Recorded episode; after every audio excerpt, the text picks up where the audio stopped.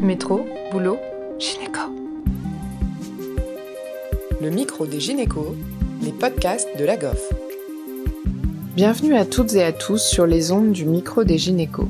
Aujourd'hui, nous vous proposons un thème en partenariat avec nos confrères rhumatologues, eux aussi producteurs d'un podcast qu'on vous invite à découvrir, la Minute Rhumato. Pour cet épisode, Océane interroge aujourd'hui le professeur Goupil, rhumatologue au CHRU de Tours, pour parler de la polyarthrite rhumatoïde et de la grossesse. Alors bonsoir professeur Goupil, merci d'avoir accepté de participer à ce podcast de la GOF. Aujourd'hui, on voulait parler polyarthrite rhumatoïde. La polyarthrite rhumatoïde concerne 0,3 à 0,8% des adultes euh, en France, avec trois fois plus de fréquence chez les femmes de moins de 60 ans que chez les hommes. Donc de plus en plus de patientes atteintes de polyarthrite rhumatoïde qui tombent enceintes. Est-ce que vous pouvez, s'il vous plaît, déjà nous rappeler comment on fait le diagnostic d'une polyarthrite rhumatoïde? Donc, le diagnostic de polyarthrite rhumatoïde est relativement simple. Alors, déjà, sur la présentation clinique, donc, euh, ce sont globalement des femmes de 30 à 50 ans, même si ça peut survenir plus tôt ou plus tard. C'est effectivement un sexe ratio d'environ trois femmes pour un homme. C'est avant tout une maladie féminine. Et on est face à une polyarthrite. Donc, je rappelle que polyarthrite ne veut pas dire polyarthrite rhumatoïde. Il y a plein de causes de polyarthrite. Donc, polyarthrite, c'est de la sémiologie. Ça veut juste dire qu'il y a au moins quatre articulations gonflées. Donc, dans la PR, habituellement, on a une polyarthrite bilatérale, symétrique, qui touche plutôt les articulations distales, c'est-à-dire les mains et les pieds, euh, en épargnant les interphalangiennes distales. Et puis, sur le plan biologique, ce qui facilite le diagnostic, c'est si on a des facteurs rhumatoïdes ou ce qu'on appelle les antipeptides citrinulés, c'est-à-dire les anti-CCP, ou qu'on appelle également les ACPA. Donc, vous avez une femme qui a une polyarthrite bilatérale asymétrique et vous avez des anti-CCP positifs qui sont très spécifiques du diagnostic de PR, vous êtes certain de votre diagnostic. L'autre élément quand même, quand on fait un diagnostic de PR en 2022, c'est que ça n'a plus rien à voir avec une période que malheureusement moi j'ai connue il y a une trentaine d'années. Euh, maintenant, on dit aux femmes que l'objectif est qu'elles aient une vie normale et que dans dix ans, leur radio soit toujours normale. C'est-à-dire qu'on ne voit plus du tout les destructions articulaires qu'on voyait. Déjà parce que la PR est moins sévère qu'il y a 20 ans. Et puis surtout parce qu'on a plein de traitements très efficaces donc, on ne perd plus ces patientes, il n'y a plus de déformation et l'objectif est une vie normale. Donc, ça a tout révolutionné. Les traitements ciblés dont on parlera euh, plus tard, ça a changé complètement l'annonce du diagnostic. C'est plutôt une bonne nouvelle. D'ailleurs, en parlant de vie normale, euh, concernant la fertilité de ces patientes, du coup parfois euh, jeunes, est-ce qu'elle est impactée par la maladie, s'il vous plaît? Alors en fait, globalement, la fertilité est la même que chez les non-PR. Euh, il y a des études parfois discordantes, mais la fertilité est probablement diminuée après le diagnostic de PR, c'est-à-dire quand il y a un projet de grossesse après le diagnostic de PR, probablement en raison de l'activité inflammatoire de la maladie et des différents traitements qu'on utilise. Mais sinon, globalement, la fertilité est la même. Quand on compare le taux de nulliparité par rapport à la population générale, il est le même qui est un peu différent, c'est ce qu'on peut appeler la fécondité, même si je me mélange parfois un petit peu. Euh, il y a des études, où notamment dans un registre danois des naissances, on a comparé des PR et des non-PR pour voir le délai euh, avant conception. Eh bien, chez les PR, on a une augmentation du pourcentage de patientes qui attend plus de 12 mois pour débuter une grossesse. Il est de l'ordre de 25% versus 15% dans la population générale. Donc probablement un délai de mise en route euh, de la grossesse qui est plus élevé. Euh, on le verra plus tard, ce qui a des conséquences pour la prise en charge thérapeutique, parce que on imagine bien que si on doit arrêter un traitement et que six mois ou neuf mois après, la patiente est toujours pas enceinte, la polyarthrite a redémarré et on est revenu au point zéro. Bien sûr. D'ailleurs, d'un point de vue de l'éventuelle programmation de la grossesse, est-ce qu'il y a d'autres paramètres euh, à prendre en compte? Bien sûr, on va arrêter les traitements contre-indiqués.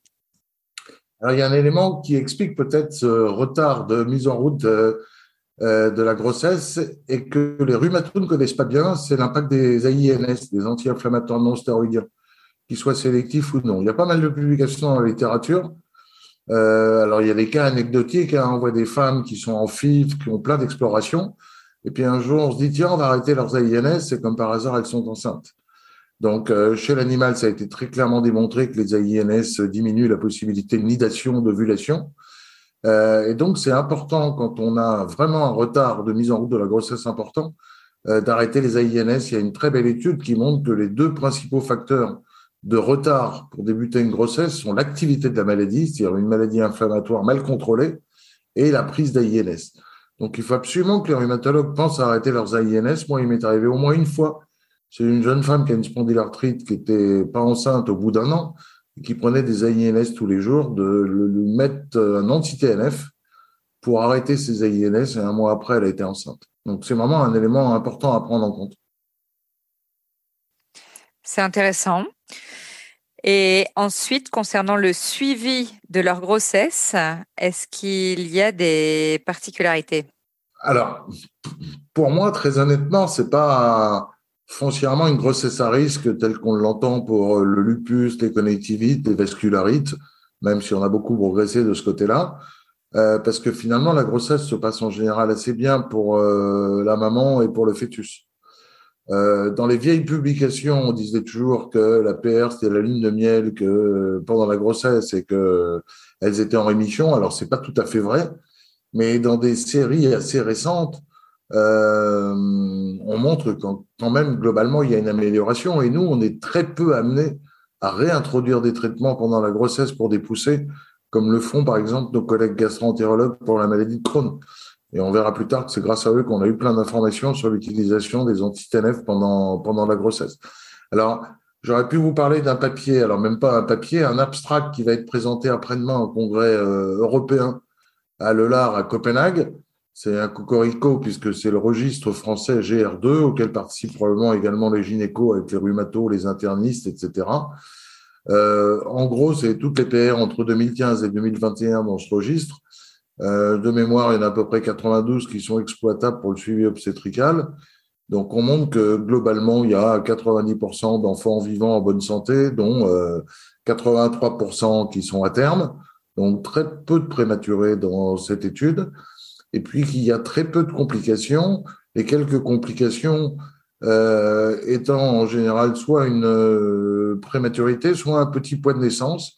Et on a montré qu'un des éléments euh, qui pouvait euh, amener ces complications, entre guillemets, était l'utilisation des corticoïdes pendant la grossesse.